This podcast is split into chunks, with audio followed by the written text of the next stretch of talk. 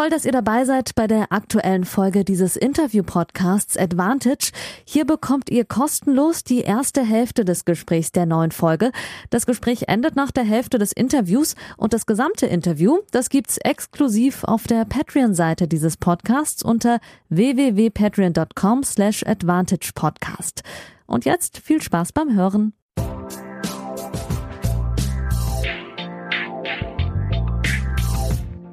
Hallo liebe Advantage-HörerInnen und hallo liebe Patreons zu Folge 78 nach zweiwöchiger Pause. Äh, auch für mich war das Wimbledon-Turnier mit drei Wochen am Stück vor Ort relativ lang und ihr wisst ja, gab auch eine investigative Veröffentlichung im ZDF über Matchfixing. Es war alles relativ viel. Ich habe mir ein bisschen Zeit genommen, habe jetzt aber auch einen ähm, großen Anlass für die äh, neue Folge. Ähm, ihr werdet, wenn ihr in der Beschreibung gelesen habt, es schon wissen, ähm, der gute Mann ist 36 geworden, war, muss man jetzt sagen, Einzelprofi seit 2004 mit einem Career High von 64 in 2011, acht Challenger-Titel, Matches bei allen Grand Slams im Hauptfeld gewonnen, in Wimbledon die Runde 3 erreicht, ein ATP-Halbfinale in Newport 2011 und Spieler der Marke Berdich und Del Potro, Nishikori und Raonic besiegt, um mal nur ein Quartett zu benennen. Und jetzt hat Tobias Kampke seine Karriere beendet, letzte Woche in Hamburg. Und deswegen habe ich ihn zum Advantage Podcast eingeladen.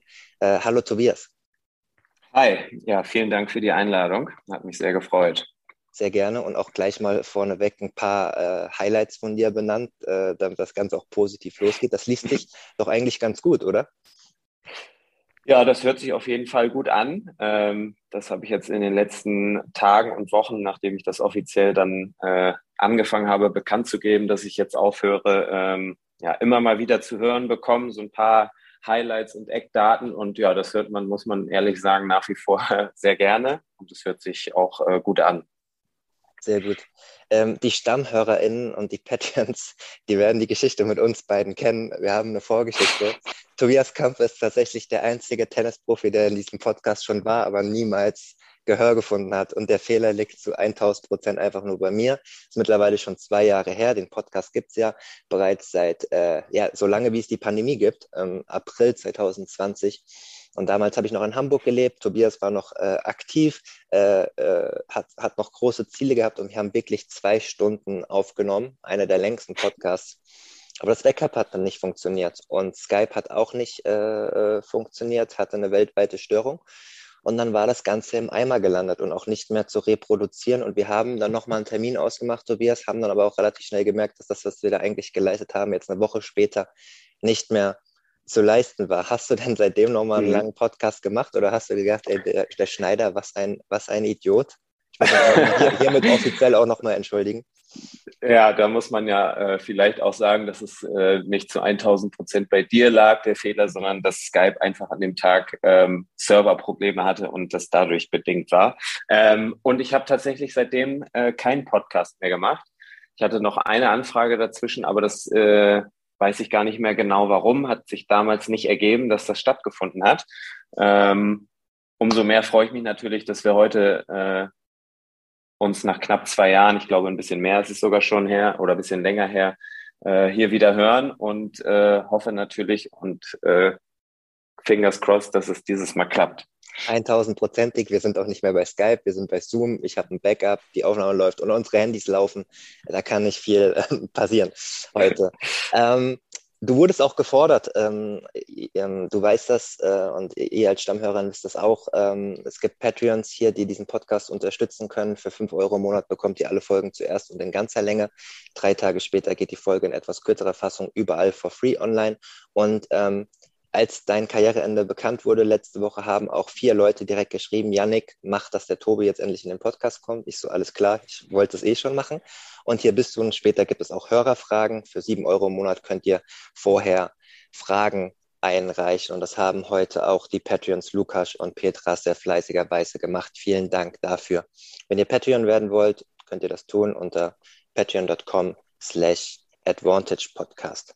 Ähm, Ich war nicht persönlich in Hamburg äh, letzte Woche, Tobias, aus verschiedenen Gründen. Ich habe mir aber sagen mhm. lassen, dass relativ viele Emotionen doch auch zu sehen waren bei dir nach dem, nach dem Doppelmatch. Vielleicht kannst du, äh, wir, wir rollen es mal von, von vorne auf, vielleicht kannst du mal erklären, ähm, wie du entschieden hast, dass du es in Hamburg äh, beendest. Liegt ja nahe wahrscheinlich mit deinem Wohnort, aber vor allem auch mit ja. Dustin Brown im Doppel. Mhm. Ähm, also ja, da muss man ein bisschen weiter zurückgreifen. Ich hatte ähm, Ende letzten Jahres in der Saison schon, also so Richtung Oktober, November schon das erste Mal ähm, extrem das Gefühl, dass es jetzt so langsam aber sicher vielleicht äh, zu Ende gehen könnte mit meiner aktiven Karriere. Habe das Jahr aber noch ähm, komplett zu Ende gespielt und dadurch, dass ich mich für Australien dann nochmal qualifiziert habe, ähm, ja, bin ich da auch dann ins neue Jahr gestartet bin dann im Anschluss an die Australienreise direkt in die USA geflogen, wo ich dann äh, in der ersten von eigentlich vier Turnieren äh, positiv getestet worden bin, damals auf Corona. Ähm, die Reise hatte sich dann relativ schnell erledigt. Ähm, und nach überstandener Quarantäne, ja, ist es mir äh, noch schwerer gefallen als vorher schon, mich fürs tägliche Training und so weiter und so fort zu motivieren. Mhm. Ähm, auch die Reiserei fand ich dann ja nicht mehr ganz so spannend wie vorher. Und das ist ja auch ein Großteil des Jobs, wenn man äh, Tennisprofi ist. Ähm, genau, und dann habe ich ähm, zwei, drei Turniere noch äh, in der Halle gespielt, so im März in Frankreich äh, und in Italien. Und ja, da wurde mir eigentlich immer bewusster, dass äh, ja, meine Zeit jetzt gekommen ist und dass äh, das dann hier mit Hamburg äh, enden würde, fand ich eine ja eigentlich super Idee, weil ich wusste, ich spiele sicher noch die Bundesliga-Saison. Ich ähm, ja, habe dann noch vier Vorbereitungsturniere auf Sand sogar gespielt, um halt so ein bisschen in diesem Match-Rhythmus äh, zu bleiben. Mhm. Ähm, habe aber das Training, wie anfangs schon angesprochen, deutlich zurückgefahren und ja, fand Hamburg, äh, weil es mein Wohnort ist ähm, und auch weil ich hier früher als kleines Kind das erste Mal die Profis von damals, die jetzt auch schon mittlerweile einige Jahre ähm, in Rente sind, sage ich mal, ähm, bewundert habe, äh, jedes Jahr immer hierher gefahren bin und Unterschriften gejagt habe und halt ja davon geträumt habe, vielleicht ja auch eines Tages mal auf dem Platz stehen zu dürfen.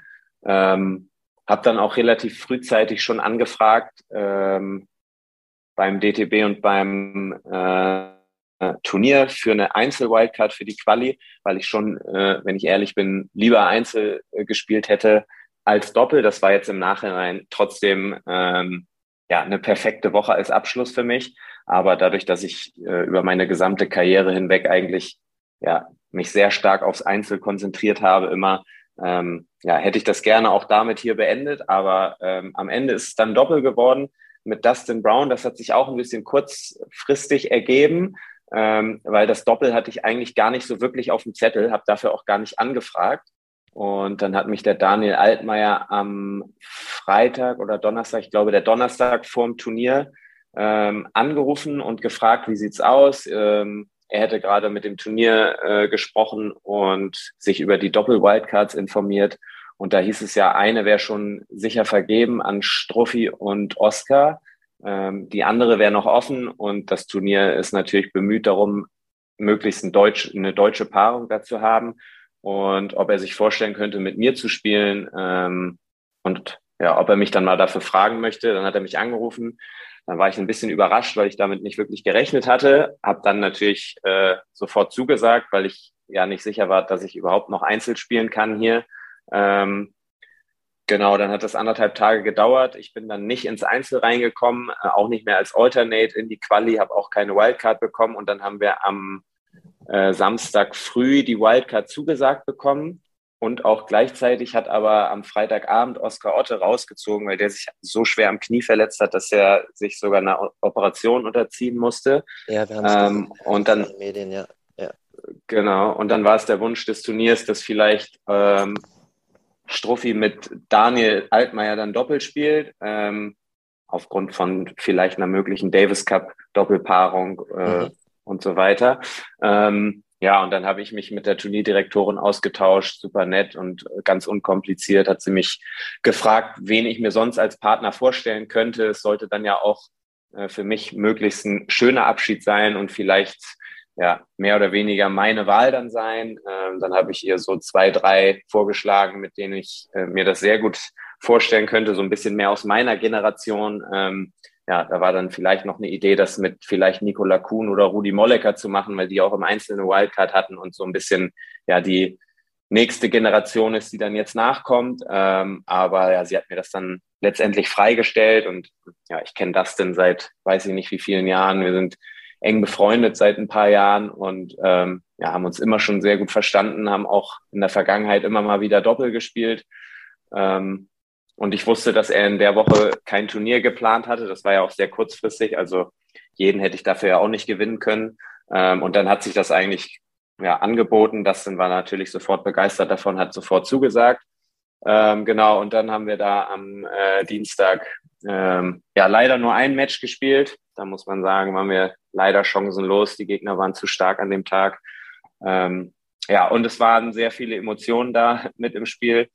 Das muss man auch sagen. Ähm, das hatte ich eigentlich gar nicht so auf dem Zettel. Ich dachte, das kommt dann so danach eigentlich, aber der Tag war schon äh, ja von Anspannung eigentlich geprägt und ähm, ja, als das Doppel dann vorbei war und ich vom Platz gekommen bin, dann waren natürlich meine Eltern da, mein Bruder war da mit seinen Kindern, ähm, mein Coach war da, meine Freundin, ansonsten viele Bekannte, die man sonst immer mal sieht, ähm, ja, und dann ja, überkommen einen halt mal so Emotionen, ähm, aber ja, letztendlich jetzt mit so einem kleinen bisschen Abstand würde ich sagen, es war eine sehr gelungene äh, Woche und ein gelungener Abschied für mich. Ähm, ich wurde dann sogar noch am Mittwoch einmal offiziell vor dem Abendmatch auf dem Center Court verabschiedet vom Turnier.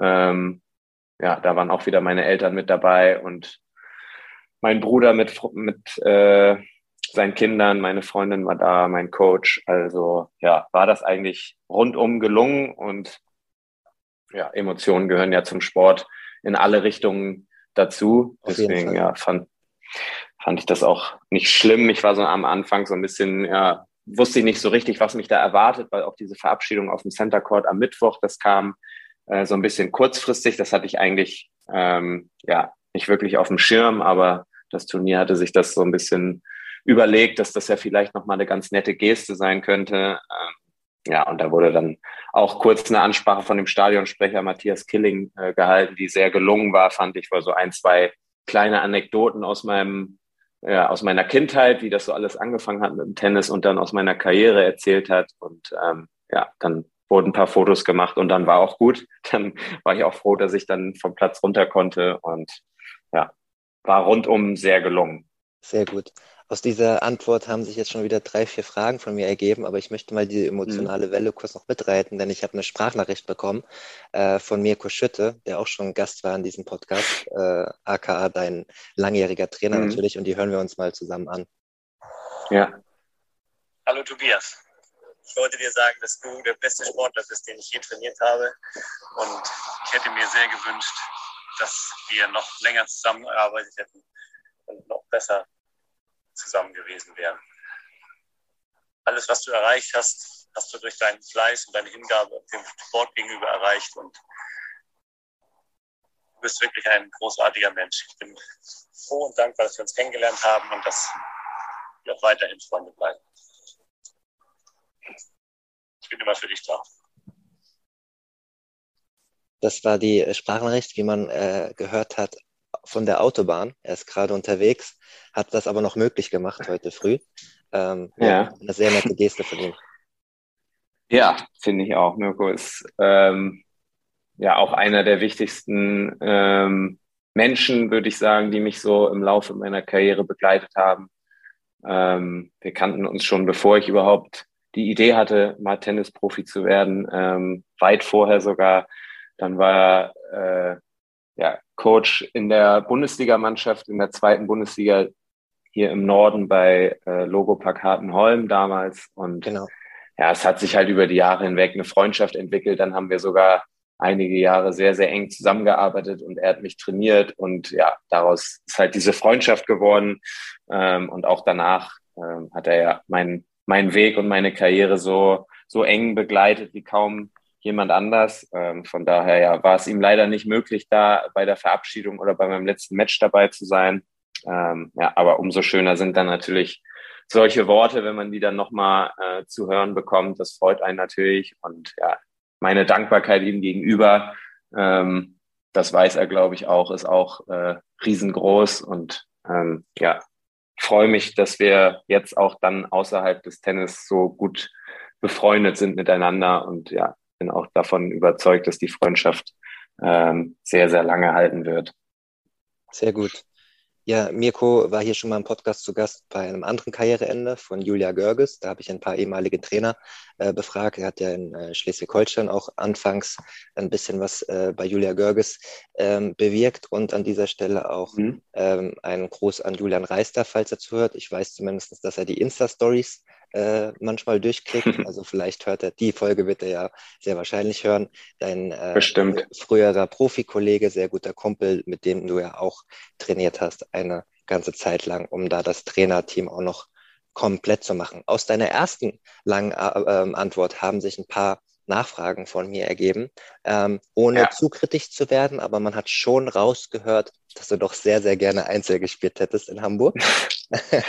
ähm, ja, da mache ich, mach ich auch kein Geheimnis Ja, das, das ist auch okay. Ähm, ähm, Gab es da einfach eine klare mhm. Absage nach dem Motto, dein Ranking ist nicht gut genug, wir wollen das jüngeren Deutschen geben oder wie war da die Kommunikation?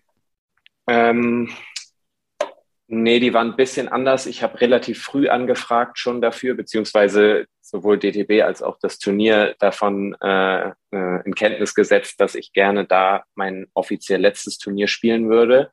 Die haben ja ähm, gerade nicht das beste Verhältnis der DTB und das Turnier, ne? Es ist nicht so, dass die in einem Strang ziehen gerade.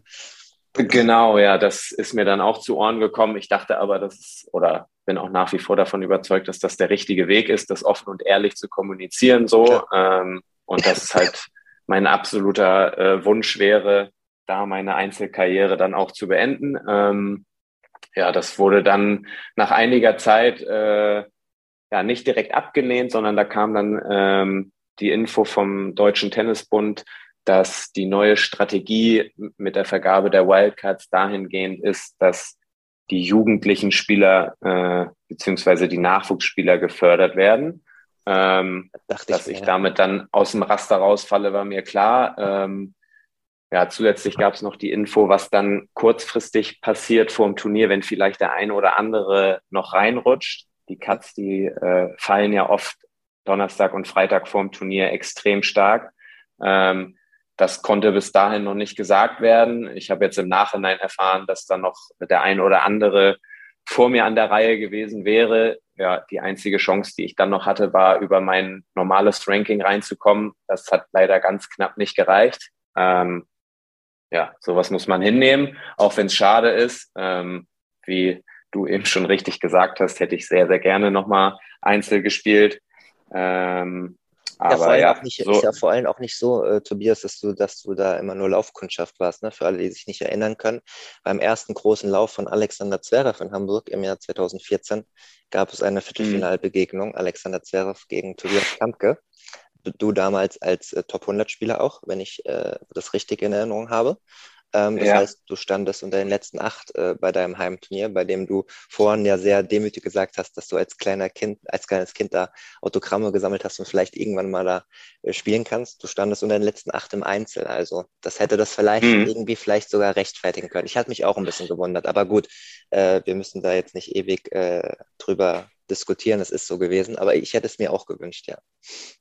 Ja, ja, ich mir auch sehr, aber es ist, wie es ist. Man kann es äh, jetzt sowieso nicht mehr ändern. Das stimmt. Ja, wie gesagt, das mit dem Doppel war dann eine schöne Alternative, dass ich wenigstens nochmal die Chance bekommen habe, da äh, ein letztes Match zu spielen. Und ähm, ja, so ist es.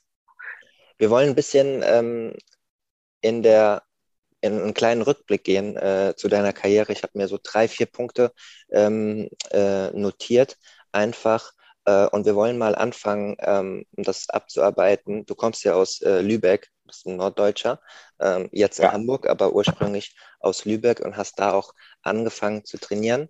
Ähm, klassische Frage, äh, wann wusstest du, dass du Tennisprofi wirst? ähm, relativ spät, glaube ich, im äh, Verhältnis zu vielen anderen. Ich habe auch früh angefangen mit Tennis. Ähm, wir waren damals im Urlaub in England mit der Familie. Da hat mein zweieinhalb oder zwei, dreiviertel Jahre älterer Bruder so ein ja, Art Wochenendcamp oder so gemacht. Ähm, und als wir dann zurückgekommen sind aus dem Urlaub, sind wir mit der ganzen Familie in Tennisverein eingetreten. Alles das, was mein älterer Bruder gemacht hat, wollte ich natürlich auch immer machen.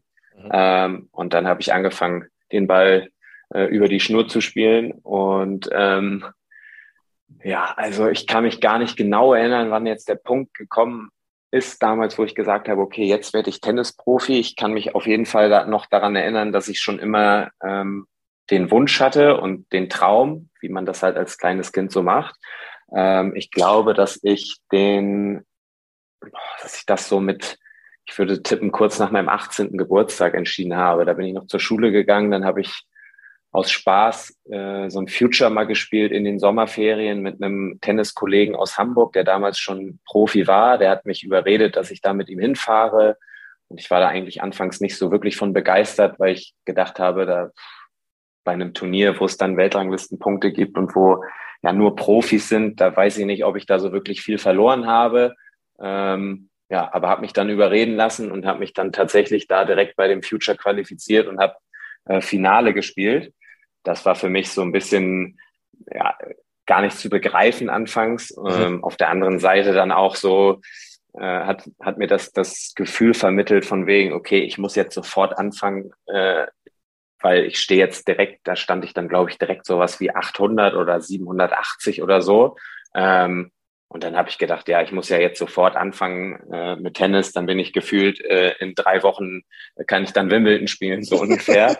ähm, ja. Keine Ahnung von nichts gehabt, äh, natürlich. Und ähm, ja, war dann Feuer und Flamme, hatte allerdings auch noch zwei Jahre Schule eigentlich vor mir.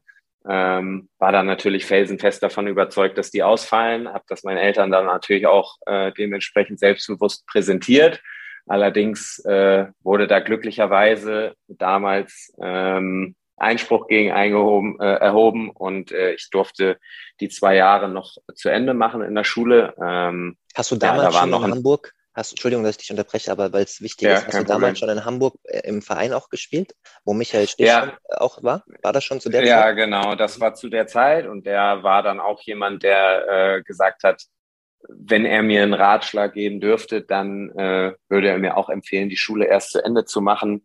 Man weiß nie, äh, wo einen die Karriere hinführt. Man weiß nie wirklich, ob man gut genug äh, dafür ist, um das längerfristig zu machen. Es gibt immer die Möglichkeit, dass man sich vielleicht etwas schwerer mal verletzt oder dass einem das einfach äh, ja, gar keinen Spaß macht, so wirklich dieses Profileben.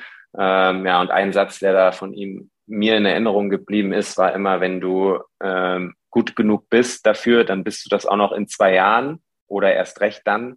Ähm, deswegen mach bitte die Schule zu Ende, vor allem wenn deine Eltern dir das auch schon geraten haben. Und ja, dann hatte ich eigentlich keine andere Wahl, außer nochmal äh, zwei Jahre die Schulbank zu drücken. Ähm, ja. ja wenn Bin jetzt natürlich im wenn das ein Wimbledon-Sieger sagt, äh, was, dann, dann, bleibt man auf da, der Schulbank sitzen. Ne? Ja, da hat man eigentlich nicht wirklich eine andere Option. Ähm, ja, und meine Eltern haben das auch mit ein bisschen mehr Nachdruck gesagt, also nicht ja. nur aus Spaß, sondern äh, beide Elternteile sind Lehrer und wenn man das dann äh, zu hören kriegt, ja, dann ja, war das eigentlich schon ähm, beendet, die Diskussion. Und ja, dann äh, habe ich die zwei Jahre noch gemacht und habe dann danach angefangen. Ja. Ich hatte das nämlich in der Vorbereitung gelesen. Ich hatte einen Artikel von 2010 gelesen, äh, kurz bevor du deine dritte Runde in Wimbledon äh, gespielt hast. Äh, deinen größten Grand Slam-Erfolg gegen Joel Fritzonga hat die ähm, RP online einen Artikel äh, über dich geschrieben. Vielleicht war es auch die Agentur und es steht nur auf dieser Seite. Das konnte ich nicht ganz nachvollziehen. Da ist unter anderem das Zitat ähm, von dir. Ich habe Mitte 2006 das Abitur gemacht und er, in, in Klammern Michael Stich, hat mir dazu geraten, mir selbst drei Jahre Zeit zu geben, das Profileben kennenzulernen. Hm, ich finde, mhm. wir könnten jetzt auch einen eigenen Podcast draus machen über die Sportförderung in Deutschland im Vergleich mit anderen Ländern. Es gibt, gibt ja einen gerade erst 19 Jahre alt gewordenen äh, Spanier, ähm, der jetzt auch im Finale in Hamburg stand, der jetzt die Nummer 5 der Welt ist, der ist gerade 19 geworden und mhm. äh, hat nicht ganz so viele Schulzeit ähm, ähm, erlebt, äh, vorsichtig formuliert, was ich so gehört habe und auch gelesen habe, ähm, während, während ich meine Artikel geschrieben habe. Aber ähm, es ist so, dass man in Deutschland relativ viel Zeit verliert ähm, Trainingszeit auch verliert, wenn man sich für das Abitur entscheidet. Es gibt ein Zitat von Dimitri Ovtcharov, dem äh, Tischtennisspieler, äh, der im Vergleich mhm. zu China, der Großmacht, ist ja im Tischtennis so die, die Nation, gesagt hat, dass äh, wenn ein Deutscher Abitur macht, und sozusagen nur einmal am Tag trainieren kann oder selbst zweimal am Tag trainieren kann, gegen einen chinesischen Nachwuchsspieler, der äh, sowas, eine Art mittlere Reife macht und dann mit 15, 16 Vollprofi ist oder teilweise davor schon Vollprofi ist, die drei Einheiten am Tag machen, dass er dann mehrere Millionen Ball, Ballwechsel sozusagen bis zu seinem 18. Lebensjahr Rückstand hat und die man in dieser trainingsintensiven Sportart nicht mehr wegmachen kann. Ähm, aber mhm. so wie ich das bei dir so ein bisschen raushöre, hattest du damals das Gefühl, du könntest eigentlich Bäume ausreißen, so gut bist du, weil, weil du so ein bisschen naiv warst, ne? Ja, also ich habe mich, ähm, bevor ich da in den Ferien so ein, diese Future mal gespielt habe, so mit, also der Profitour an sich gar nicht wirklich auseinandergesetzt. Ich habe natürlich immer Tennis verfolgt mhm. und habe im Fernsehen, soweit es möglich war, äh, wann immer es ging, Tennis geguckt und war Riesenfan, aber ich hatte gar keine Idee davon, wie das dann wirklich alles abläuft. Deswegen, ähm, ja, grün hinter den Ohren, wie man halt mit 18 teilweise noch ist, ähm, dachte ich, ja, wenn das so einfach ist, ich bin da mit dem zusammen im Auto hingefahren. Das war die gefühlt lustigste Woche, seitdem ich äh, oder bis dahin, äh, die ich mal auf einem Turnier verbracht habe. Und man macht sich halt über nichts Gedanken und gar keine Sorgen, sondern fährt einfach dahin und spielt Tennis und fährt dann wieder nach Hause.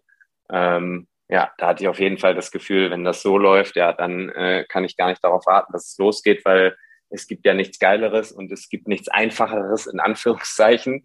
Ähm, ja, das hat sich dann natürlich im, im Laufe der ersten äh, Profijahre so ein bisschen verändert und man hat das alles äh, kennengelernt. Man äh, ja, musste damit umgehen lernen, Woche für Woche eine Niederlage einzustecken. Man war auf einmal 35 bis 40 Wochen nicht mehr zu Hause, sondern unterwegs. Mhm. Und ja, musste eigentlich quasi seinen ganzen Lebensrhythmus so ein bisschen neu entdecken für sich.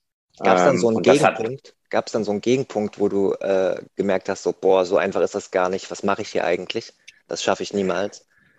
Ähm, ja, nee, das schaffe ich niemals. Das hatte ich eigentlich nie. Ähm, aber ja, ich habe mich relativ schnell aus diesen Futuren rausspielen können am Anfang mhm. meiner Karriere äh, und konnte dann relativ zügig so Challenger anfangen zu spielen. Das war dann natürlich wieder so was Neues für mich, weil das waren etwas bessere Turniere. Äh, man hat gegen bessere Gegner gespielt, vielleicht auch mal höher platzierte Gegner geschlagen, was einem dann so vielleicht das Gefühl gegeben hat, boah, guck mal, ich bin da gar nicht so weit weg von.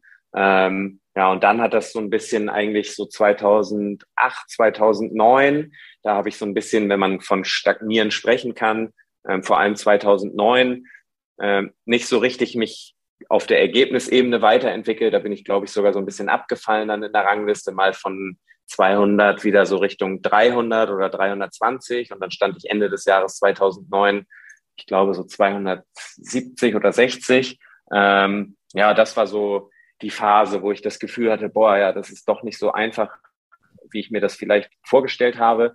Ähm, ja, hatte das dann bis dahin zweieinhalb Jahre gemacht und ja, hatte nicht einmal den Gedanken, okay, ich höre jetzt auf, weil ich bin nicht gut genug, ähm, ja, sondern habe eigentlich mehr immer überlegt, okay, was, was kann ich vielleicht machen dafür, dass es erfolgreicher wird, was, was machen vielleicht andere Spieler ähm, besser als ich noch, ähm, ja, und dann war für mich eigentlich nie eine Option da äh, zu sagen, okay, ich höre jetzt hier auf, weil es, es, es fällt mir zu schwer oder ich ähm, erreiche nicht sofort das, was ich vielleicht wollte und gebe dann auf, sondern nee, das war für mich eigentlich klar, dass ich das gerne, solange es geht, weitermachen will. Dass es dann jetzt letztendlich bis, bis ich 36 bin, äh, weitergegangen ist, das hätte ich damals auch niemals gedacht. Ähm, mhm. Ich dachte immer so, spätestens mit 30 oder so. Und auch wenn Spieler damals noch gespielt haben, die vielleicht schon Anfang 30 waren, habe ich immer gedacht, war, also was machen die noch? Warum spielen die noch Tennis? Das gibt's doch gar nicht, so ungefähr. Mhm. Ähm, und jetzt bin ich selber noch mit 36 dabei gewesen. Ähm, von daher, ja. Ja gut, das hat sich ja auch also, erst zu dieser, zu dieser Zeit so ein bisschen rauskristallisiert. Also wenn wir jetzt mal so um das Jahr 2008, 2009 sprechen, da war es ja noch mhm. nicht so selbstständ, äh, selbstverständlich wie jetzt im, im, Jahr 2022, dass man Mitte 30, sogar Ende 30 noch ähm, noch Profi-Tennis spielt auf einem sehr hohen Niveau. Ne? Also wenn wir hier die Generation ja. Becker und Stich äh, anschauen, die waren ja alle mit Ende 20, äh, Anfang 30 fertig, entweder selbstbestimmt oder vom, von den körperlichen Voraussetzungen her. Ne? Dass das halt mm, ja, das stimmt. Es war eine andere. Ja, das hat sich, andere, andere hat sich extrem verändert in den letzten Jahren, dass sich das nach hinten verschoben hat, auch was so das Durchschnittsalter des Top 100 Spielers angeht. Das hat sich, glaube ich, auch extrem nach oben verschoben. Und ja, ja auch die Karrieren sind ja durch die Professionalisierung in jeglichen Bereichen ähm, hat sich das ja extrem nach hinten verschoben. Wenn man jetzt darüber nachdenkt, dass Federer vielleicht nochmal ein Comeback mit 41 macht. Ähm, ich glaube, das hätte man vor so zehn Jahren, hätte man da ähm, ja, ein bisschen drüber gelächelt und weitergemacht, aber dass das vielleicht eine realistische Option ist, auch dass jetzt Nadal mit äh, 36 noch Grand Slams gewinnt und so hatte man, glaube ich, damals auch nicht so wirklich auf der Uhr. Aber ja, das hat sich ja massiv verschoben in den letzten Jahren. Ja, es ist schon physisch äh, so ziemlich an der Grenze dessen, was, was, was machbar ist, einfach auch mit, mit allem, ne? Mit äh, wie professionell mhm. ihr lebt, mit Ernährung und so.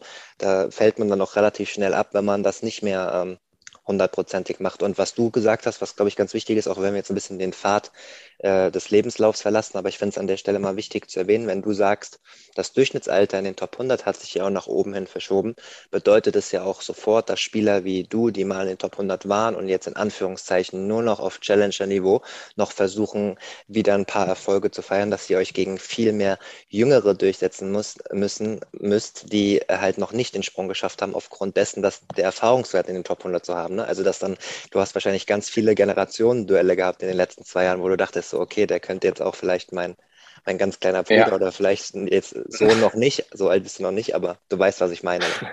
Ja, absolut, äh, total. Das Gefühl hatte ich auf jeden Fall des Öfteren. Ähm, und ja, die sind auch heiß an ne? Spielern. Ne? Die, sind natürlich auch äh, heiß. Absolut, ja, das ist das äh, in Anführungszeichen gefährliche auch dann daran, ne? weil die kommen halt nach, spielen das erste Mal vielleicht so ein paar Challenger und haben das alles noch nicht erlebt und alles noch nicht gesehen, sondern sind heiß darauf, das so schnell es geht zu erreichen. Und die Dichte an Spielern, die dann danach gekommen ist, äh, hatte ich so jetzt das Gefühl, in den letzten Jahren war auch deutlich höher als damals zu der Zeit, als ich angefangen habe, mich so das erste Mal vielleicht auf Challengern durchzuspielen. Und die sind natürlich alle übermotiviert und ähm, deutlich professioneller, auch alle schon in einem viel jüngeren Alter, als das damals der Fall war. Da kommt kaum jemand noch ohne Trainer oder Physiotherapeut oder so äh, auf das Turnier.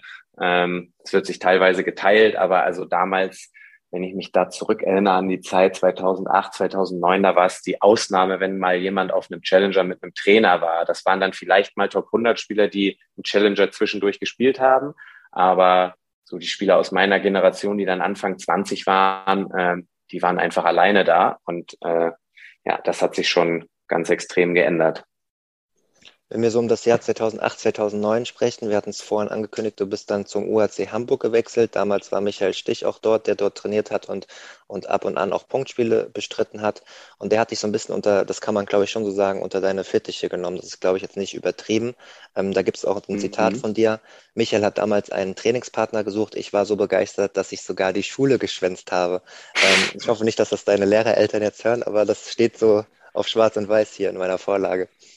Ja, das ist auch richtig. Ähm, also da zufällig getroffen haben wir uns dann beim äh, Training beim UAC, weil er sich auf einen Showkampf vorbereitet hat mhm. und halt äh, befreundet war mit einigen aus der Mannschaft und war dann auch zu der Zeit gemeldet, hat sogar ein Punktspiel damals gemacht. Ähm, und ja, ähm, da habe ich mir sogar dann offiziell die Erlaubnis äh, von meinen Eltern geholt, dass ich die Schule mal ausfallen lassen darf für eine Trainingseinheit im im Sinne der sportlichen Entwicklung. Und ähm, ja, genau. Es waren, glaube ich, sogar zwei, dreimal, die es dann, die die Schule ausgefallen ist. Aber ja. aber, aber ein bisschen ernsthafter. Auf, nee, bitte erzähl, sorry. Ja, das waren zwei, dreimal dann, die ich äh, die Schule habe ausfallen lassen äh, für Training. Aber ja, das war, glaube ich, alles noch im Rahmen. Und ein bisschen ernsthafter auch ist es schon so, dass er dir auch geholfen hat. Ich glaube auch ein bisschen mit Sponsoren und so mit den ersten Schritten in dieser Zeit, ne?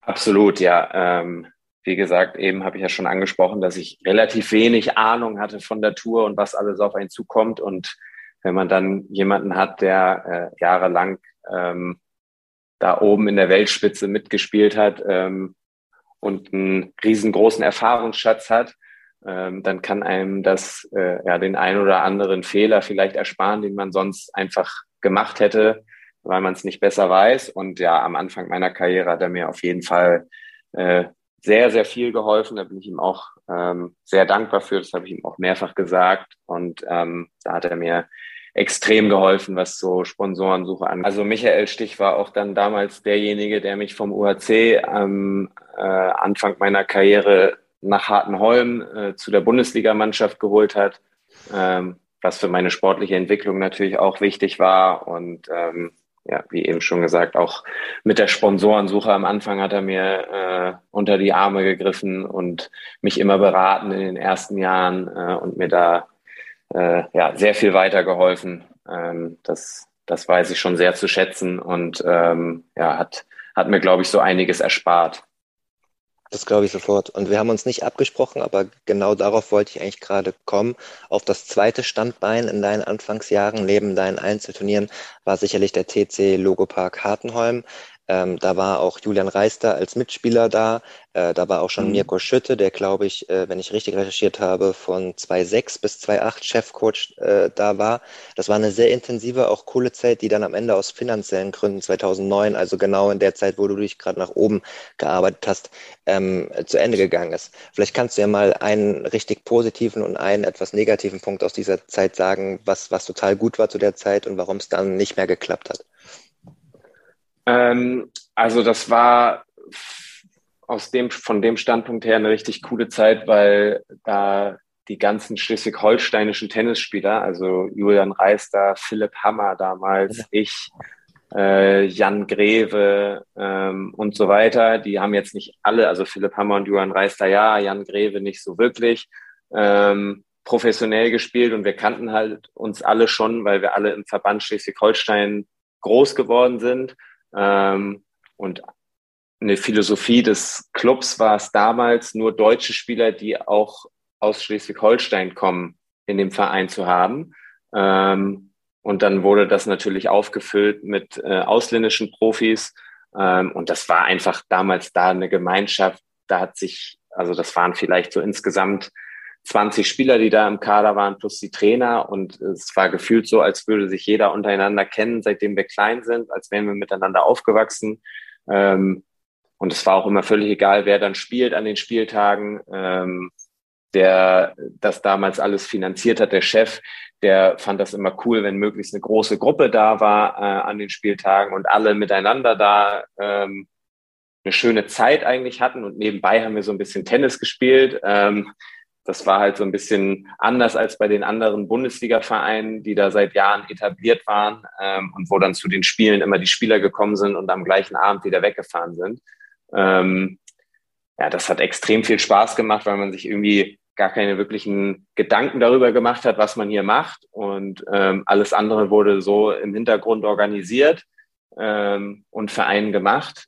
Ähm, das war auf der gleichen Seite aber auch jetzt im Nachhinein das so nicht gefährliche, aber das, was dann nicht so cool war, als es dann auf einmal aufgrund von einer Krankheit von dem Eigentümer des Clubs und mhm. des Sponsors ähm, weggebrochen ist. Ähm, dann wurde das nämlich direkt äh, zurückgezogen, der Spielbetrieb und die Bundesligamannschaft natürlich auch. Und ja, die finanzielle Unterstützung, die wir da bekommen haben, fiel dann auf einmal weg. Ähm, ja, und da hat man erst so gemerkt, okay, da hing doch ein bisschen mehr dran als einfach nur äh, im Sommer da fünf, sechs Spiele für die Bundesliga-Mannschaft zu machen und dann wieder wegzufahren, sondern ja, äh, auch für Mirko zum Beispiel damals, der ähm, da sehr lange Cheftrainer war, war das, glaube ich, ein, eine riesengroße Umstellung auf einmal.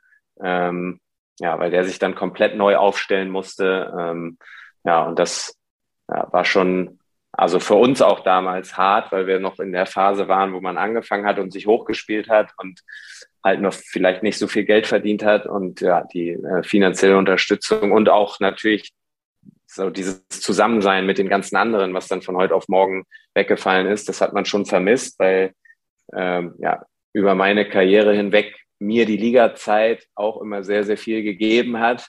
So die einzige äh, Zeit im Jahr, in der man nicht für sich selber nur unterwegs ist und spielt, sondern äh, auch mal dieses Gefühl von einer Mannschaftszugehörigkeit hat. Das hat mir persönlich immer sehr, sehr viel Spaß gemacht und äh, war eine perfekte Abwechslung zu den restlichen 40 Wochen im Jahr, äh, in denen man nur für sich selber immer gekämpft hat. Ähm, ja, deswegen war das damals schon, kam auch absolut aus dem Nichts. Das war schon alles geplant für die Saison 2009.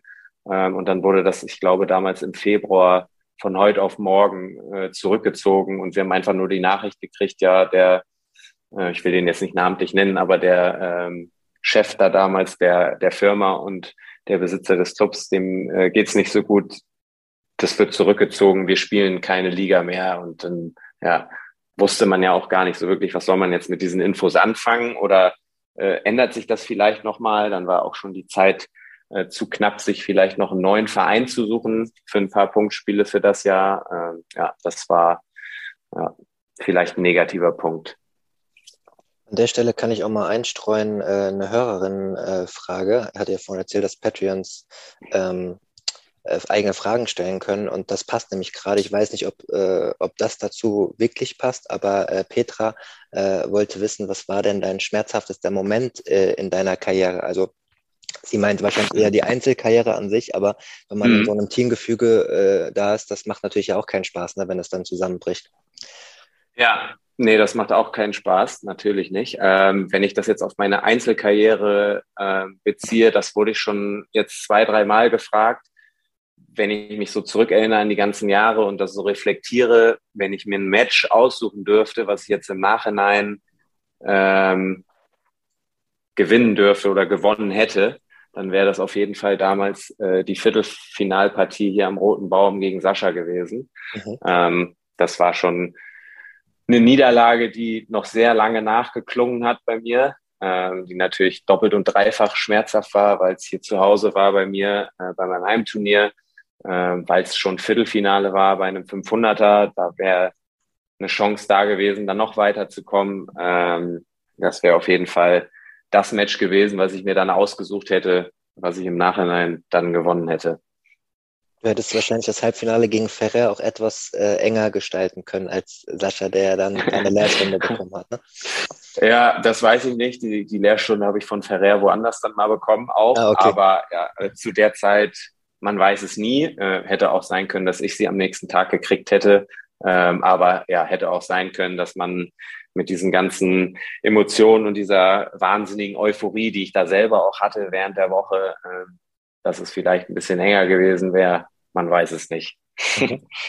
Ähm, Tobias, du hast dann 2009 äh, dich äh, vornehmlich noch auf der, auf der Challenger-Ebene versucht hochzuspielen, bevor dann 2010, das kann man glaube ich so sagen, der Durchbruch kam und wir da gleich auch mal drüber reden, möchte ich mit dir mhm. noch über ein Thema sprechen, falls du darüber reden möchtest. Äh, wir haben uns jetzt nicht, liebe Hörerinnen, groß abgesprochen und ihr wisst das, ich gebe den, den Leuten immer die Möglichkeit, das ähm, darüber zu reden oder nicht. Ähm, ich weiß nicht, ob, ob du es mitbekommen hast, das war ja wahrscheinlich ein Thema, ähm, die Veröffentlichung, die vor vor am Wimbledon-Finaltag von mir und einem Kollegen kam ähm, über mutmaßliches Matchfixing auch im Top 50-Bereich der beiden Spieler ähm, Basilashvili und Karatsev zusammen mit ihrem ehemaligen Trainer Jahor Jatischik. Ähm, da haben wir eine mhm. ZDF-Reportage gemacht. Ich weiß nicht, ob du den TV-Beitrag ähm, gesehen hast. Da kann ich vielleicht auch nochmal an euch, liebe Hörerinnen, weil viele, viele Nachrichten gekommen sind, sagen, dass ich so einen Beitrag niemals einfach leichtfertig äh, irgendwo veröffentlichen würde, sondern dass das mehrere Monate Arbeit waren und ihr auch wisst, dass ich schon lange Jahre an dem Thema dran bin und eine investigative Berichterstattung, wenn es denn notwendig ist, nicht um den Sport kaputt zu machen, sondern weil ich das Gefühl habe, dass etwas nicht gut läuft ähm, und es einfach der Realität entspricht, dann auch ähm, ja, veröffentliche, dass es aber nicht leichtfertig war und das, was man auch dazu sagen muss, es immer noch um Vorwürfe geht und nicht um, um Fakten, aber die Indizienlage schon so ist, dass es auch die Anwälte freigegeben haben. Das man nur so an der Stelle. Aber weil du auch viele mhm. Jahre bevor deinem Durchbruch und danach äh, ja auch wieder auf Challenger und Future-Ebene oder nur auf Challenger-Ebene gespielt hast, ähm, bei diesen beiden Spielern, die heute Top 50 sind, äh, soll es so gewesen sein, dass sie äh, vornehmlich vor ihrem Durchbruch Du kennst die Situation ja. mit finanziellen Problemen. Ein Trainer hatte, Jaho Jatischek, der sie äh, finanziert hat, ähm, der auch hart mhm. mit denen trainiert hat, die auch Gas gegeben haben und sich nach oben gespielt haben, aber auf der Seite Matchfixing stattgefunden haben soll. Teilweise noch bis heute dann äh, mhm. äh, bis in die jüngste Vergangenheit aufgrund von Verstrickungen mit Menschen, mit denen man sich nicht so äh, anlegen sollte, die einen dann noch unter Druck setzen. Das habe ich jetzt mal ein bisschen ausgeholt, ja. damit alle auf demselben Stand sind. Ich werde den, die, die, den TV-Beitrag auch noch in die Bio verlinken, wer sich das angucken will. Ähm, einfach mal die allgemeine Frage. Ähm, hattest du eigentlich immer auf deinen Challengern, Turnieren äh, ein gutes Bauchgefühl oder war es durchaus so, dass du ab und zu mal gesagt hast, pff, was geht denn hier ab? Weil ich weiß, dass es ja schwer zu erkennen ist, ne, wenn ein Profispieler mhm. Ja. Schwieriges Thema. Ähm, ja, es ist ein schwieriges Thema, aber ähm, ich habe da, ich wurde da auch öfter schon zu befragt, ähm, auch in der Vergangenheit, und ich habe da eigentlich immer offen drüber gesprochen, weil ich sehe da keinen Grund, warum man daraus ein Geheimnis machen sollte, nur weil es halt dann oft mit irgendwelchen dubiosen Hinterleuten in Verbindung gebracht wird. Ähm, ich persönlich kann mich nicht so wirklich daran erinnern, dass ich mal das Gefühl hatte, boah, also mein Gegner muss das Spiel irgendwie verkauft haben oder verwettet haben.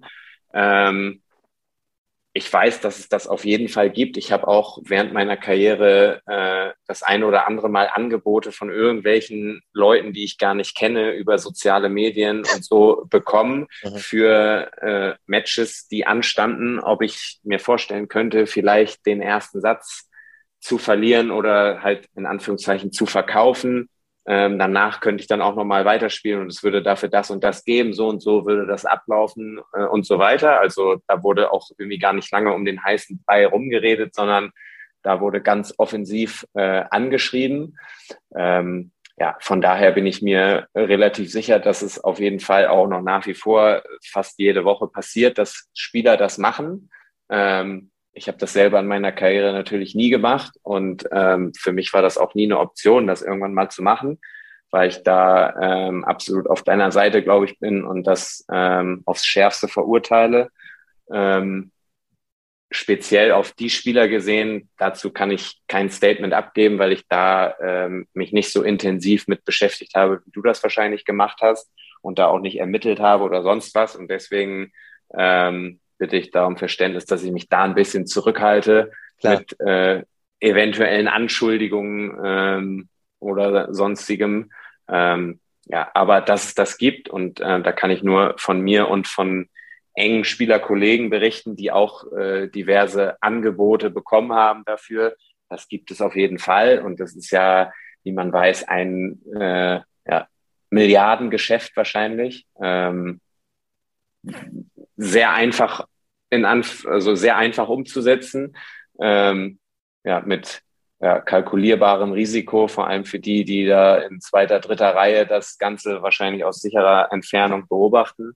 Ähm, aber ja, wie gesagt, mehr, mehr und vor allem zu den Spielern, die jetzt angesprochen wurden, würde ich da eigentlich ungern zu sagen. Aber ja, die Angebote, die gab's und die wird es auch weiterhin, glaube ich, geben. Und es wird wahrscheinlich jede Woche so sein, dass Spiele irgendwie irgendwo verschoben werden, leider Gottes. Ich habe auch äh, genau äh, allgemein gefragt, äh, hätte dich jetzt auch niemals konkret zu den Spielern mhm. befragt, äh, aber ich wollte den Hörern ja. sozusagen Kontext geben, was der Ansatzpunkt war mit den beiden Spielern. Ähm, die dürfen mhm. auch weiterhin, ähm, also es gibt keine konkreten Ermittlungen von Seiten der ITIA.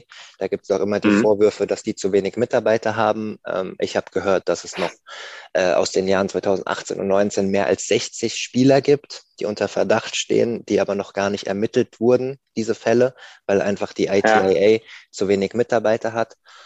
Und ähm, genau, das ist halt einfach schwierig, ja. Also äh, Karatsev hat jetzt in Hamburg äh, auch erfolgreich gespielt. Der, der Trainer, um den es äh, geht, ähm, hat jetzt einen neuen Schützling, Safi Julin, einer der talentiertesten mhm. russischen Spieler, äh, gegen den es gar keine Vorwürfe gibt. Aber das ist dann halt auch fragwürdig, ob so ein junger, talentierter Spieler dann unbedingt mit so jemanden rumreißen müsste. Aber gut, ich fand es cool, dass du schon mal allgemein was dazu gesagt hast. Kannst du vielleicht auch mal, also weil ich habe gehört, dass es heute heutzutage nicht mehr so abläuft über Messenger oder Chatverläufe, weil jetzt mittlerweile die ähm, die Ermittler halt diese diese Chatverläufe dann auch immer vorliegen haben. Aber bei dir war es wirklich so, dass du praktisch über einen, über, über einen Handychat oder über, über einen Messenger praktisch Angebote bekommen hast? Ja, das ist jetzt auch schon ein paar Jahre her. Ja. Ähm, mhm. Da waren vielleicht äh, diese Organisationen, die dagegen vorgehen und ermitteln, noch nicht ganz so gut aufgestellt und noch nicht so weit.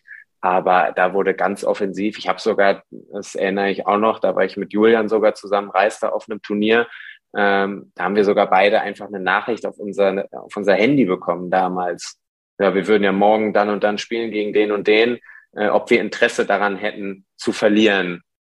Es würde auch dann natürlich bezahlt werden, so. Und der Rest kam äh, über die bekannten sozialen Netzwerke, in denen man ja relativ einfach zu finden ist und wo man dann halt einfach auf na, äh, Nachricht senden klickt und dann tippen die da ihren Text ein und hoffen darauf, dass vielleicht äh, einer von äh, 10 oder einer von 20 oder einer von 100 halt da anbeißt. Und ja. ähm, wer es dann am Ende des Tages ist, ist denen wahrscheinlich relativ egal. Hauptsache, die können ihr Geschäft machen. Und ähm, ja, was dann vielleicht im Falle des Falles mit der sportlichen Karriere des Einzelnen passiert, äh, das äh, ja, ist denen ja nun auch völlig egal. Das weiß man ja auch. Ähm, ja, aber das wurde ganz ja, knallhart und offensiv einfach so geschickt und da wurde nicht irgendwie nicht mal Hallo geschrieben, sondern einfach nur, hey, du spielst morgen gegen den und den, das ist das Angebot, hast du Interesse, ja oder nein?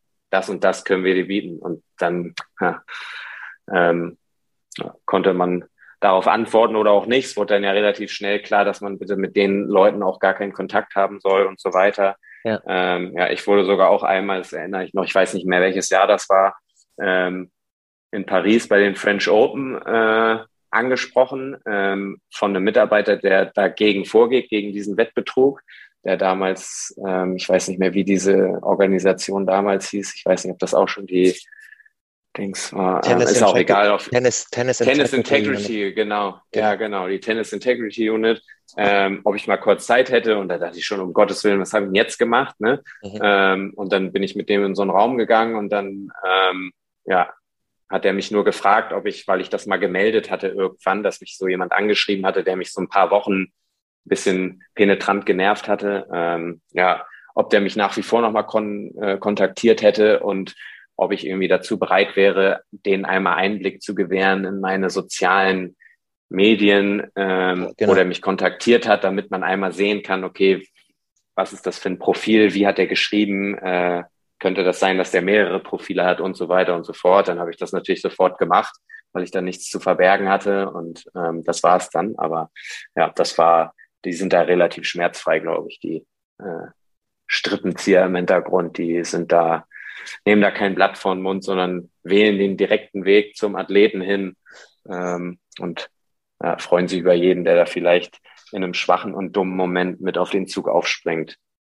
Schwacher und dummer Moment auch deshalb, weil, und das ist das ganze Problem, wenn du einmal gefixt hast, dann bist du sozusagen mhm. auch in dieser, in dieser Kontrolle drin. Und dann können die dich auch unter Druck setzen und sagen, wenn du dann sagst, nee, das mache ich jetzt nicht mehr, dann sagen die ja, dann gehen ja. wir aber an die Öffentlichkeit damit. So, dann ist diese ganze, mhm dieser ganze Stein ja. ins Rollen gebracht. Aber äh, cool, dass du es von dir aus gesagt hast, weil ich weiß nicht, ab welchem Jahr es genauso war, aber heute gilt es sozusagen unter der, also der Nachfolger von der Tennis Integrity Unit ist die ITIA und äh, International Tennis Integrity Association, glaube ich, wenn ich das nicht falsch aus dem Kopf zitiere, mhm. ist es sogar ja. jetzt schon eine Straftat im Tennis-Ding, wenn man es sozusagen nicht meldet. Ne? Aber da seht ihr ja. praktisch, liebe Hörerinnen, ähm, wie wie, selbst, wie selbstverständlich das leider war in den vergangenen Jahren und wahrscheinlich auch bis heute in der digitalisierten Welt nicht weniger ge äh, geworden sein wird ähm, mit, ja. dem, mit dem Anschreiben. Kein schönes Thema jedenfalls. Es ist leider auch so aufgrund dieser Verstrickung, wenn dann Spieler, weil nur weil jemand fixt, heißt es ja nicht, dass er ein schlechter Tennisspieler ist, dass es dann leider auch in den Top 100 oder mutmaßlich jetzt sogar in den Top 50 auch Spieler gibt, die ähm, ja, damit in Verbindung gebracht werden. Damit wollen wir es aber auch belassen, weil der Podcast um Tobias Kampke geht und nicht um, um äh, Matchfixing. Ähm, aber ich möchte noch einen Halbsatz sagen, dass ähm, ja, ich das nicht mache, um die Sportart zu zerstören, weil ich habe auch relativ viele Nachrichten, auch ähm, böse Nachrichten in den sozialen Medien bekommen, ähm, die mich jetzt so ein bisschen als Verräter sehen. Aber ich weiß auch, ja. dass der ein oder andere Spieler nicht so positiv darauf reagiert hat. Das kann ich auch verstehen, als wir vor vier Wochen die den Artikel über die ähm, Dopingtests im Tennis gemacht haben, ähm, gab es ja auch Spieler wie Andrea Petkovic, die das aber sehr sachlich auch äh, auf Twitter zwar öffentlich äh, Kritik geäußert haben an, an meinem Artikel, aber sachlich. Und ich habe mit Andrea auch ein professionelles Verhältnis, ähm, die ja zum Beispiel auch die, die ZDF-Sportreportage ähm, moderiert hat an dem Tag, wo der Matchfixing-Beitrag war. Von daher alles mhm. gut. Ich möchte nur einen Halbsatz sagen, mal in die Welt hinaus, dass ich das nicht mache, weil ich Tennis hasse Ganz im Gegenteil, Tennis ist ja die Sportart, über die ich am meisten berichte und der ich auch viel zu verdanken habe. Und ich habe ein gutes Verhältnis, ein Verhältnis zu den, zu den Spielern, zu vielen Spielern. Ich bin aber auch nicht mit den Spielern befreundet und es ist auch nicht meine Aufgabe, den Sport zu schützen. Und wenn es Probleme gibt, offensichtliche Probleme, und Tobias hat es jetzt, glaube ich, nochmal sehr sachlich und er schuldet mir auch nichts oder so auch mal dargelegt, dass es ein Problem ist, dann bin ich auch bereit, da an meine Schmerzgrenzen zu gehen. Das nur mal so von meiner Seite äh, als Einordnung. Und wir gehen zu schöneren Themen zurück, nämlich auf das Jahr 2010, an das du hoffentlich, äh, Tobias, gute Erinnerungen hast. Wir hatten es ja. eben schon mal angedeutet, ähm, da war dein größter Grand Slam-Erfolg Wimbledon dritte Runde. Aber was viele vielleicht auch nicht wissen, in dem Jahr hast du deinen ersten Challenger gewonnen im August ja. in Kanada gegen einen gewissen Minos Raonic, der 2010 ja. auch schon aufschlagen konnte, nehme ich an. ja, das konnte er tatsächlich damals schon. Ähm, genau, das war in Kanada. Damit habe ich mich das erste Mal Top 100 gespielt äh, genau. mit dem Sieg und ähm, ja, sind sehr, sehr, sehr schöne Erinnerungen. Das, das glaube ich sofort. Ähm, es, es gibt viele Spieler, die sagen, dass ein fitter Milos Raonic, nicht geplagt von Verletzungen, mit seinem Surf- und Volleyspiel äh, ein Top-3-Spieler an der Welt war. Ich meine, er stand auch Wimbledon-Finale, da muss man nicht drüber diskutieren. Wie stark war er damals? Ähm, das war seine Zeit auch, in der er angefangen hat und sich äh, langsam aber sicher hochgespielt hat. Ich glaube, dass er sich äh, in dem Jahr 2010 ich kann nicht mehr genau sagen, wo er damals stand aktuell, als ich gegen ihn da gespielt habe. Ich weiß aber, dass er, weil ich dann ihn da das erste Mal auch gesehen habe, ich hatte den Namen schon zwei, dreimal gehört, aber nie spielen gesehen, weil der halt auch hauptsächlich dann Amerika, in Amerika unterwegs war bei Turnieren, ähm, habe ich mit meinem damaligen Trainer ähm, ja den weiteren Werdegang sozusagen verfolgt und der hat Ende des Jahres, also in, auf der Asien-Tour, einen Monat nachdem ich da gegen ihn gespielt habe, äh, glaube ich, das erste Mal richtig auf sich aufmerksam gemacht, weil er sich da, glaube ich, qualifiziert hat. Ich weiß nicht mehr, ob es Bangkok oder Tokio war, irgendwo äh, auf jeden Fall bei der Turnierserie. Hat sich dann damit, ich glaube, auf 150 äh, gespielt, hat dann im Januar darauf sich in Australien qualifiziert äh, bei den Australian Open. Und ja, alles weitere konnte man dann ja äh, sehr gut verfolgen bis ins Wimbledon-Finale.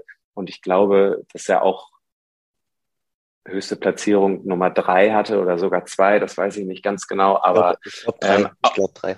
ich glaube auch drei. Ähm, ja, aber aufschlagen konnte er auf jeden Fall damals auch schon. Das war auch nach wie vor mit Abstand der gewaltigste Aufschläger, Aufschläger gegen den ich gespielt habe. Ähm, ja, das war vielleicht damals sogar noch äh, zu der Zeit ein bisschen wilder als dann zu seiner richtig guten Zeit, weil mhm er dann ja irgendwann gelernt hat, okay, das ist so eine, so eine große Waffe, wie setze ich die bestmöglichst ein?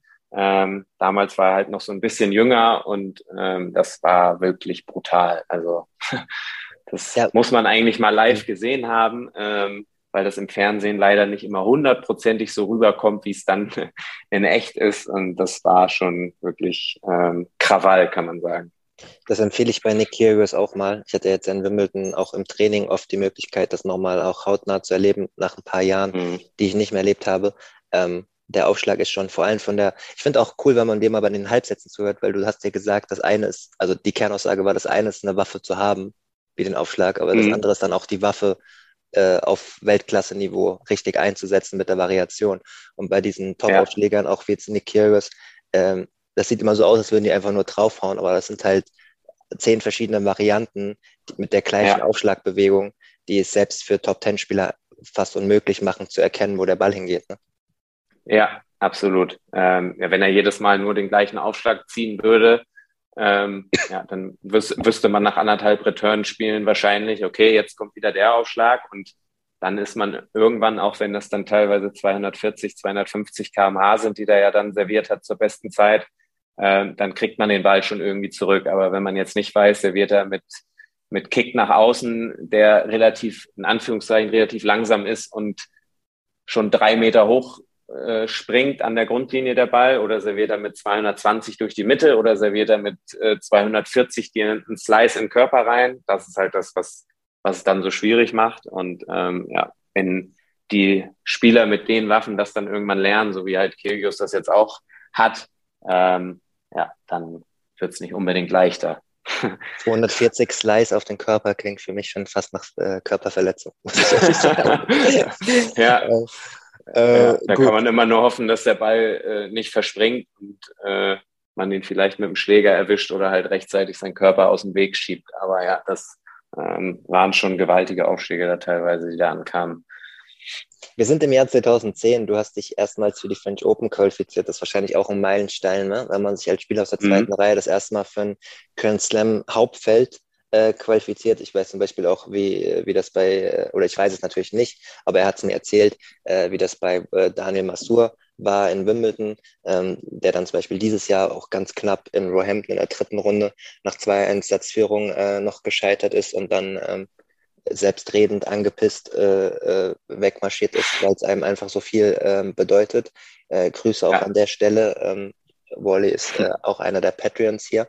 Ähm, es musste ja schon sehr viel bedeutet haben. Ist das Gefühl noch präsent oder ist das jetzt ein Journalist, der, der da zu viel Emotionen reinpackt in den Moment?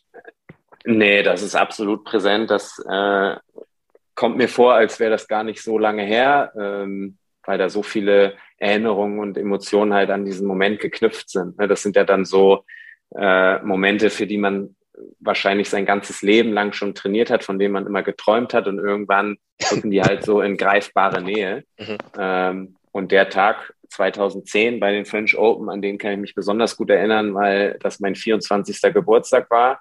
Ich mich morgens qualifiziert habe. Ich glaube, ich war zweites Match angesetzt und Julian Reister drittes, mit dem ich natürlich zusammen da war. Wir haben uns den Trainer geteilt und wir haben uns da einfach beide qualifiziert. Das war Freitag. Dann wussten wir, wir haben Samstag, Sonntag ähm, off sozusagen und starten dann Montag in unseren ersten Grand Slam, bei dem wir uns beide qualifiziert haben. Ähm, also das ja, kann man sich nicht schöner ausdenken eigentlich, die Geschichte. Ähm, von daher ja, sind die äh, Erinnerungen daran super präsent bei mir und ähm, nach wie vor, wenn ich daran denke, muss ich immer grinsen und äh, freue mich darüber. Und ähm, ja, das sind dann die Momente, die dann so ein Sportlerleben schreibt und die ähm, ja, man seinen Lebtag nicht mehr vergisst.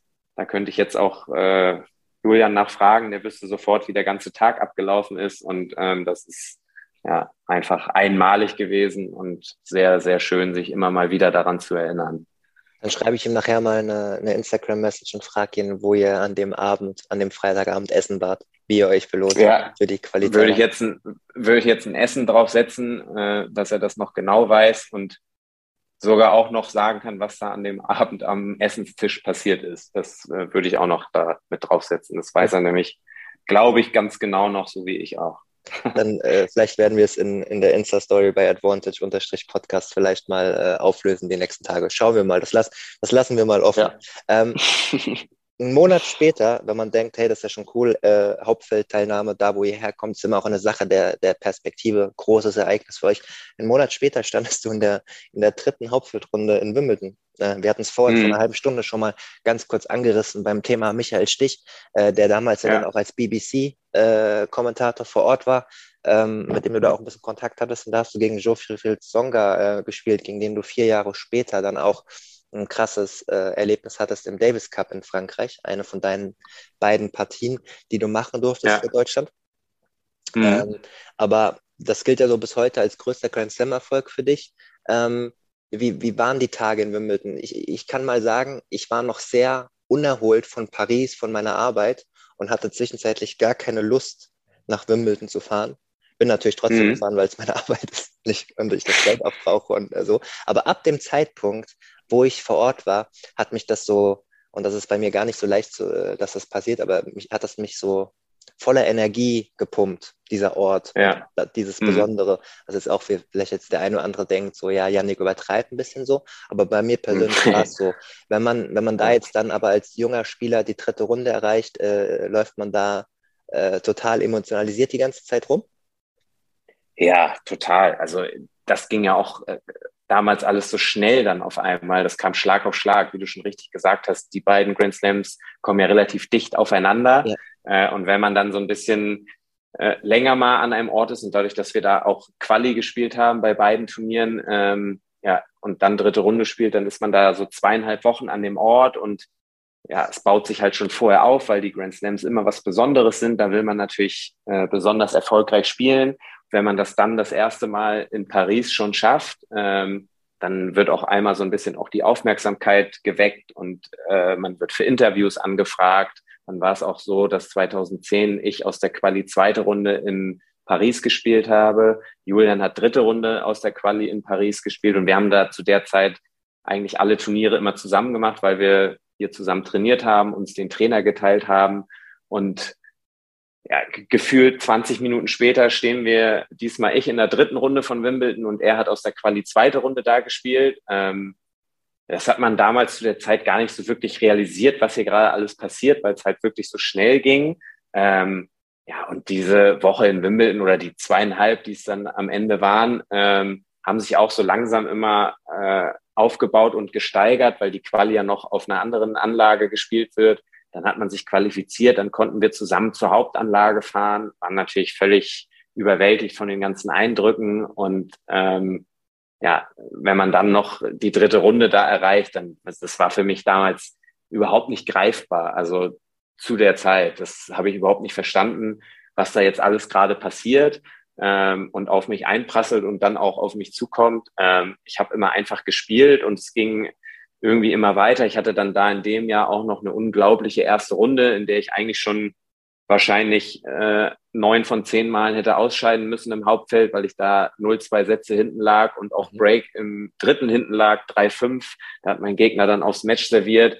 Das habe ich dann irgendwie noch äh, umgedreht, habe dann eine unglaubliche zweite Runde gespielt und ja, irgendwie ohne, dass man da sich großartig Sorgen gemacht hat, ist es halt einfach dann so passiert, weil man halt in so einem gewissen Flow war und in so einem, ja, weiß nicht, auf so einer Erfolgswelle und Euphoriewelle äh, geritten ist und ähm, ja, ist nach wie vor, auch wenn es jetzt schon zwölf Jahre her ist, äh, genau wie die Erinnerung an Paris, an das Qualifizieren, ähm, total da und es ist super schön, darüber nochmal nachzudenken und sich das alles nochmal vor Augen zu führen. Ähm, und auch irgendwie besonders, weil man das äh, nicht nur mit einem Tenniskollegen, sondern ja auch einem sehr, sehr guten Freund, äh, wie Julian dann erleben durfte. Das macht das irgendwie nochmal ein bisschen spezieller. Ähm, von daher, ja, war das schon auf jeden Fall ähm, zur damaligen Zeit eine absolute Reizüberflutung für mich und Überforderung, aber jetzt mit so ein paar Jahren Abstand, ähm, ja, sind das wundervolle Erinnerungen, die man dann da hat. Ich habe es nämlich auch deshalb mal gefragt, weil du warst damals dann 24 ne, und sagst, dass es totale Reizüberflutung war und dass du das gar nicht so realisieren konntest, dann könnt ihr auch mal das so ein bisschen in Verhältnis setzen, liebe Hörerinnen, wie das heutzutage ist, ne, wenn junge Spieler mit 18, 19, 20 schon in der Weltklasse sind und praktisch mhm. äh, die Aufmerksamkeit der, der Tenniswelt auf sich gerichtet haben und keine Fehler mehr machen dürfen und kein normales äh, äh, Leben mehr haben können und äh, jeder Stein wird umgedreht, zumindest in der Tennisblase, was ja, die ja auch schon dadurch, dass es eine weltweite Sportart ist, groß genug ist. Ähm, da habe ich das Gefühl, dass ihr beiden ähm, da ein bisschen zwar den Erfolg hattet, und du hattest auch gesagt, da kommen dann zwar auch Interviews und so dazu, aber ihr konntet schon noch so ein normales Leben haben ne? und abends essen gehen oder vielleicht auch mal feiern gehen. Weiß ich nicht, ob ihr es wart, natürlich jetzt nicht vor, vor einem wichtigen Wimbledon-Match, aber da, da hattet ihr schon eine normale, ein normales Leben als junger Erwachsener oder liege ich da falsch? Das war der erste frei zugängliche Teil der neuen Folge. Die zweite Hälfte hört ihr exklusiv auf der Patreon-Seite www.patreon.com slash advantagepodcast. Dort könnt ihr mit einem kleinen monatlichen Beitrag dafür sorgen, dass es diese langen, unabhängigen Interviews ohne Werbung regelmäßig gibt und unterstützt zudem Yannicks unabhängige Arbeit als freier Journalist im Tennis-Doping- und Sportpolitikbereich.